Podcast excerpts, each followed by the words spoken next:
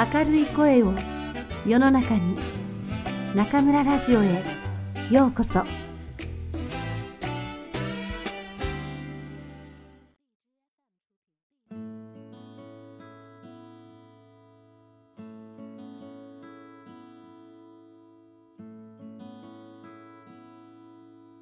あなたにありがとう。松浦弥太郎。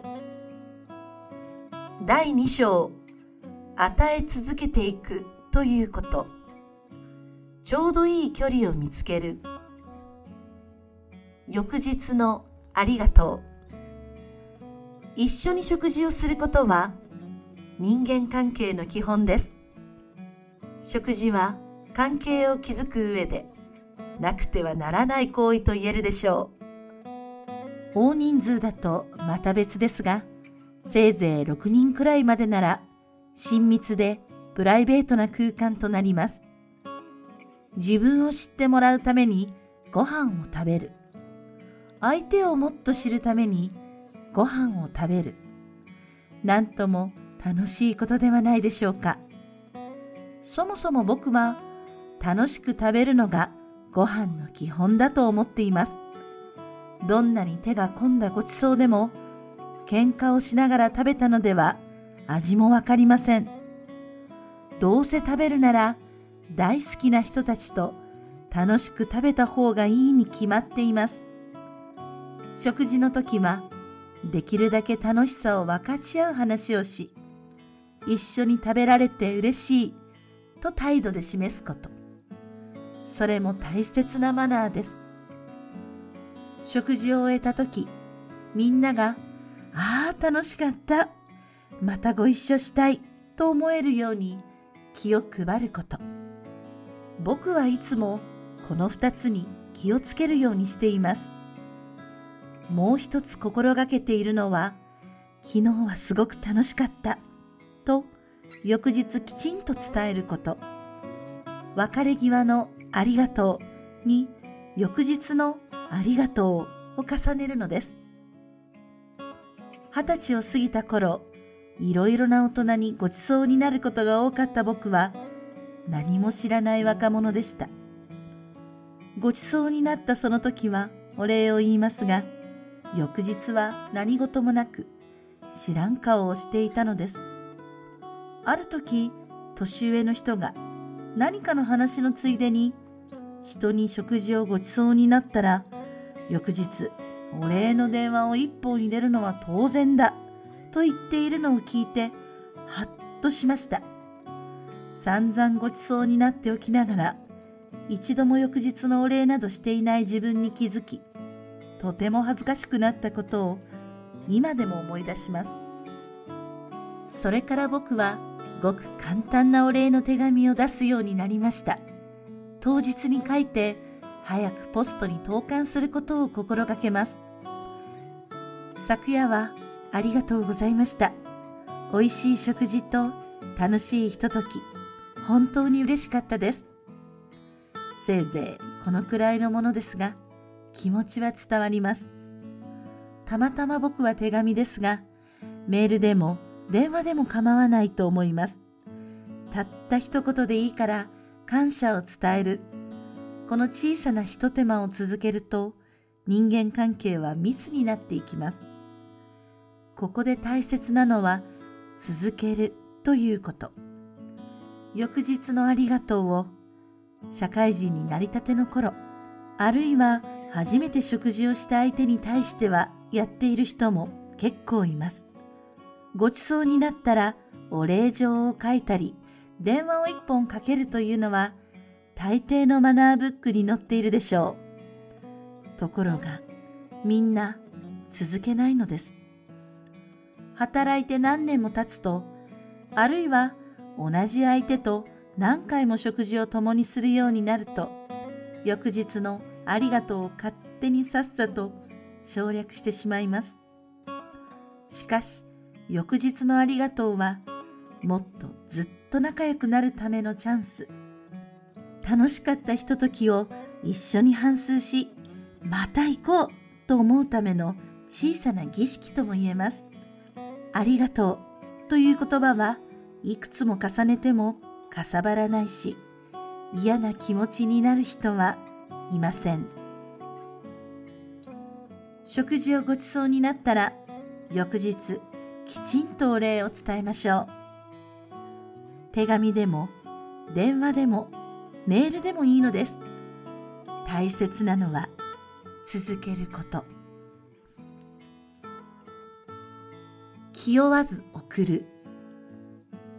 身近な人、いつも一緒にいる人、気の置けないとても親しい間柄の人、こうした相手とは案外深い話をするのが難しいものです。例えば日常生活を共にしている家族といつもきめ細やかなコミュニケーションをとっているかといえばそうでもなかったりします。顔を合わせているし話はするけれど家族と心の内を語り合ったりする機会はなかなかありません。いささか特殊なケースかもしれませんが、僕が家族に一番感謝しているのは、深く干渉しないでいてくれること。僕が一人で旅に出ても、仕事で帰れなくても、逆にずっと家にいても、あれこれ言わず、静かに見守っていてくれること。見守ってくれることが嬉しいのですから、いつも見守っていてくれてありがとう、と口にするのもおかしなもの。それでも感謝している気持ちは伝えなくてはなりません。だから僕は日常的に気負わず書いた手紙を添えて何か送ることにしています。きな食べ物、お花、何かちょっとしたプレゼント。別に物で解決しようというつもりはありませんが、お店などをブラブラしていて、あ、好きそうだな、と思ったものについては、できる範囲で買って帰りたくなるのです。あ、好きそうだな、というアンテナを立てるには、日頃からの観察が大切です。相手のことをじっくり見ていれば、だんだんアンテナの精度は上がります。たとえ気に入らなかったとしても、送るという行為自体は受け取ってもらえます。プレゼントというと、誕生日やクリスマス、何かの記念日にちょっと値段が張るものというイメージがあります。しかし、たまたまその時期が忙しくて、本当に喜びそうなものを探す時間がないこともあります。また、時間をかけてあちこちの店を見て回っても、どういうわけか見つけられないこともあります。また、特別な日のプレゼントは、どこか習慣的で味気ない。誕生日だから、クリスマスには、すなわち、送る動機が特別な日であり、自分の送りたいという気持ちではないということです。受け取る相手も意外性はありません。だからこそ、普通の日に気負わない贈り物をしたいのです。ちょっとしたもので十分だと思います。大切なのは、めんどくさがらないこと、照れないこと。これ、好きそうだから買ってきた。さりげなく、無造作に。ラッピングもいらないと思います。何でもない時に、その人が好きなものを見つけて送ると、相手が友達でも家族でも、ああ、いつも自分のことを思い出しているんだ、と感じてくれます。こんな気持ちのやりとりが、柔らかなつながりを作っていきます。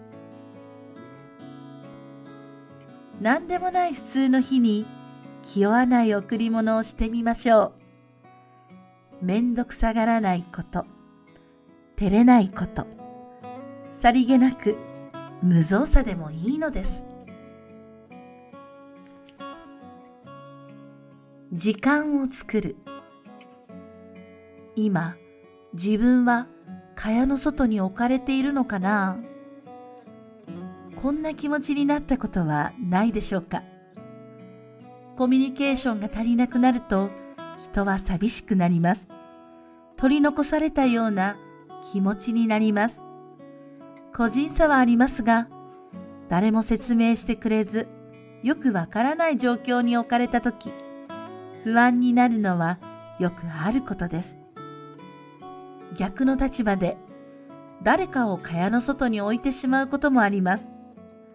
つまり、忙しくて自分のことで精一杯だと、家族や友人、恋人とのコミュニケーションがおろそかになり、相手を不安にさせてしまうということ。